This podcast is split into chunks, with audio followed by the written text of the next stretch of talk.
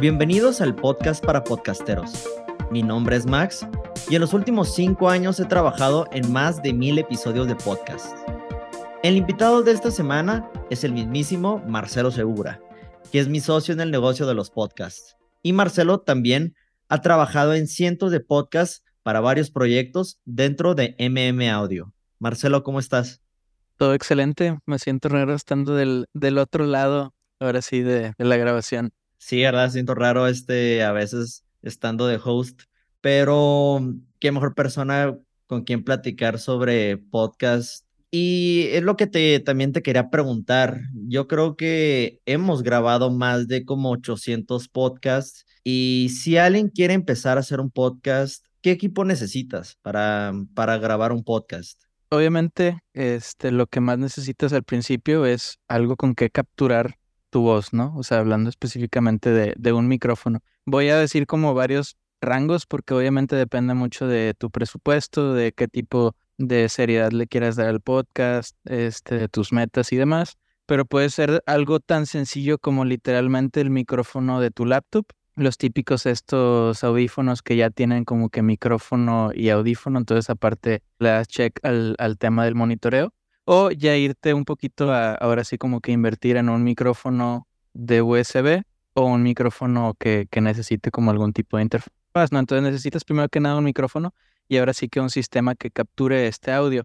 Este sistema puede ser desde una laptop que esté a través de un, de un software que usualmente les llaman como DAWs o puede ser una consola muchas consolas te permiten capturar el audio ahí mismo o en alguna USB o este micro SDs o SDs, ¿no? Entonces, sí varía un poco, yo, yo lo resumiría en simplemente tener un micrófono y en donde se capture ese audio, ¿no? Que tanto estés como expandiendo el equipo, pues ya depende mucho de cuántas personas van a ver. Si vas a ser tú solo, literalmente hablando y no necesitas nadie más, pues con un micrófono de USB y tu laptop puede ser más que suficiente, pero si vas a tener invitados o son varios hosts, ¿no? Y, aparte varios invitados, pues trata de calcular más o menos cuánto es el máximo de invitados que puedes llegar a tener, no sé, suponiendo que si van a ser cuatro, pues mínimo tener una interfase, una consola de cuatro canales para que siempre puedas como tener espacios libres, ¿no? Sí, claro, y nos ha tocado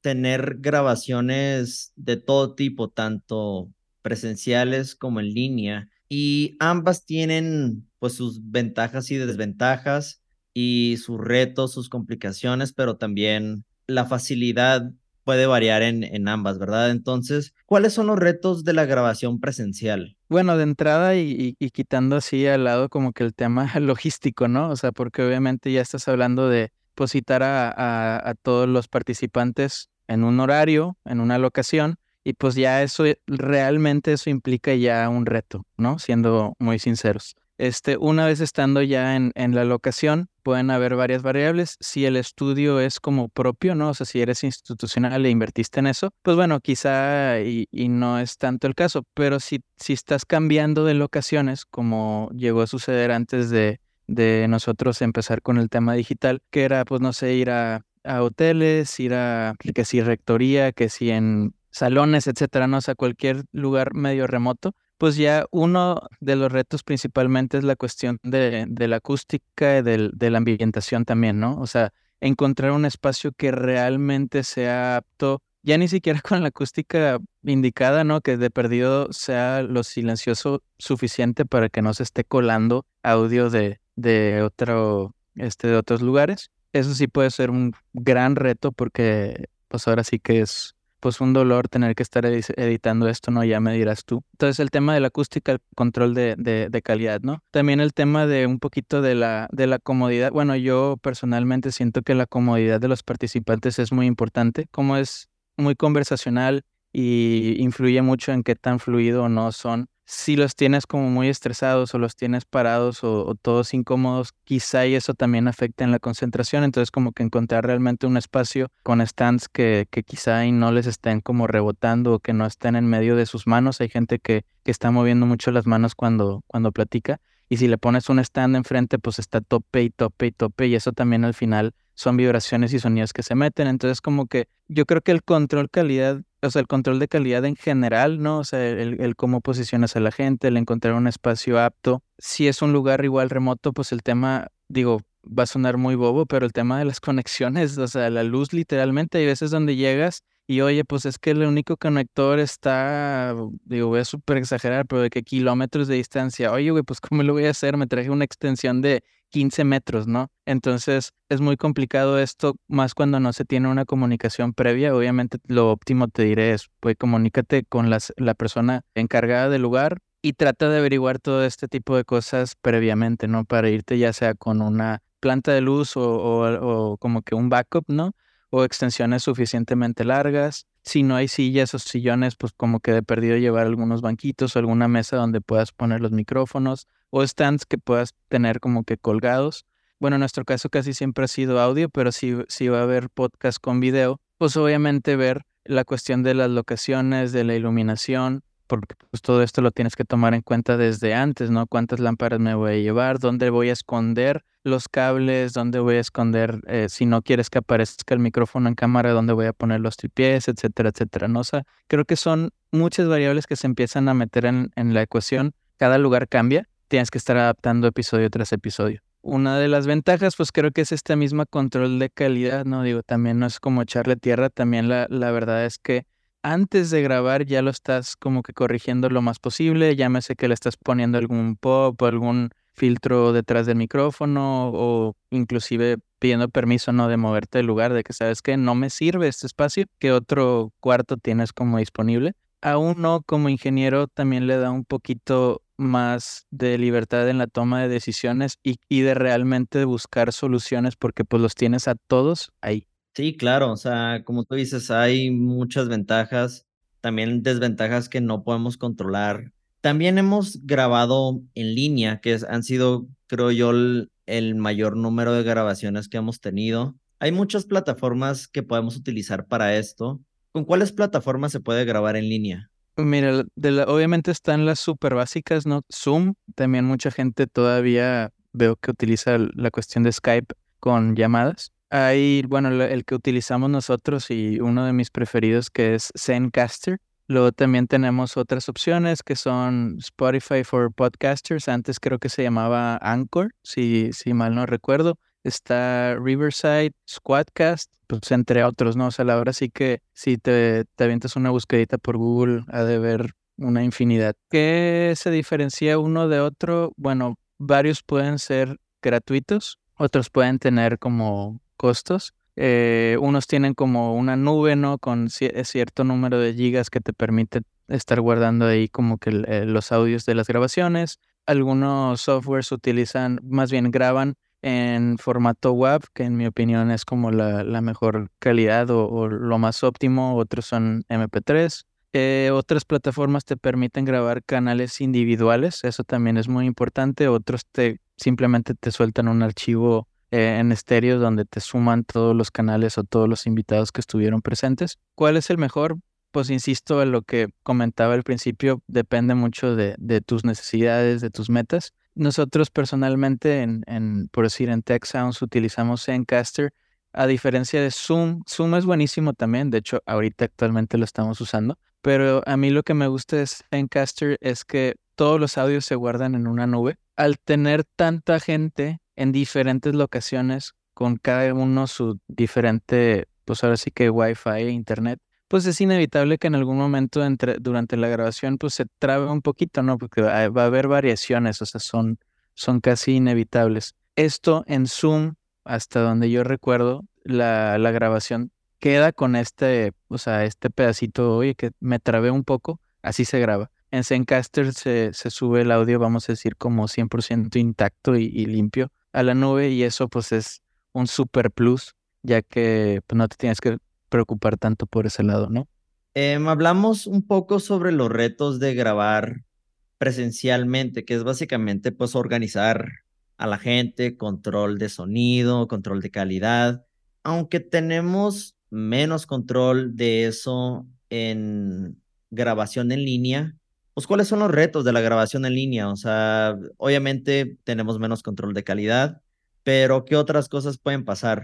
Sí, pues mira, no, no quiero decir que son como opuestos como tal, empezando antes de los retos, así nomás como para quitar del camino los beneficios, pues es obviamente el tema de logística. O sea, es una chulada que nomás mandes un link y de inmediato ya esté todo el mundo ahí. Como mencionas, uno de los retos, pues obviamente es el control de calidad, porque no sabes en qué espacio va a grabar cada quien. De repente nos toca que hay gente que se conecta y está caminando así en la calle y yo, bro, no, no, no, ¿qué te pasa, güey? De que métete en un Starbucks de perdido, ¿no? O, gente que justamente está en el Starbucks, pero tocó la casualidad que en, ese horario había 20 otras personas echando chisme atrás y, y híjole, o sea, se, se vuelve un martirio, ¿no? Eh, hay gente que pues obviamente está en oficina, tiene mucho eco, está en su closet o tiene una ventana muy ruidosa con vecinos que tienen como siete perros. Es demasiado, sí, mucha variabilidad. No, no, no se puede controlar uno a diferencia de, de como comentábamos en, en presencial. Eso en cuanto al ambiente, lo otro es cómo se graba, ¿no? Muchas veces hay gente que no usa ni audífonos ni micrófono, utiliza la laptop y eso también a veces crea como un loop, ¿no? Esta retroalimentación o feedback que pues sale el audio de las bocinas de la laptop y la laptop está grabando con el mismo micrófono, entonces hay veces que de repente se empieza a formar como mucho eco. A, uno le da mucha impotencia, ¿no? Que, que, como que no puedes estar ahí y algo tan sencillo como súbele a la ganancia o, o que entran y hablan y está saturadísimo el micrófono, pues tienes que darle instrucciones como que, oye, ¿sabes qué? Hazme el favor, métete a settings. ¿Qué tienes? ¿No? ¿Windows o Mac? No, pues si es Mac, bueno, métete aquí. Si es Windows, bueno, pícale acá. Entonces, pues son otro tipo de retos. Digo, está padre, es más dinámico, lo hace divertido. Tienes que entender que, que simplemente va a haber cosas que es imposible resolver, tanto en presencial como en, en digital. Y es como que conocer las variables, tratar de evitarlas o mejorarlas lo mejor posible, pero pues no, vaya, no estresarte de más por ello, ¿no? Yo creo que aquí, como lo más importante, es el contenido. No que todo lo demás no importe, pero la realidad es que sin contenido no hay podcast. Creo que te puedes dar el lujo de permitir este tipo de cosas, ¿no? O sea, como que, güey, tú relájate, tú responde, tú disfruta y deja que fluya la conversación. Si sale perfecto, qué bueno. Y si no, pues ahora sí que vemos cómo se resuelve, ¿no?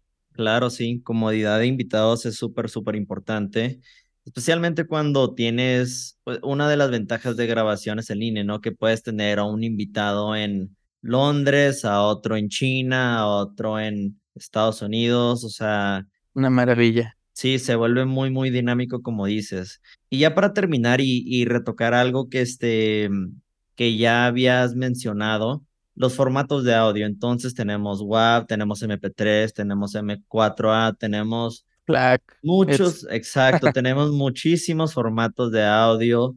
¿En qué formato se debe grabar el audio? O más bien, ¿en qué formato recomiendas? Porque en sí se puede grabar en cualquier formato y entre comillas podría funcionar, ¿no?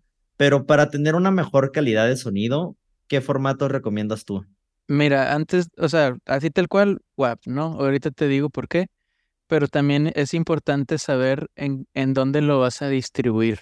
Utilizando de ejemplo Libsynth, que es una de las distribuidoras que, que hemos utilizado, ellos piden MP3.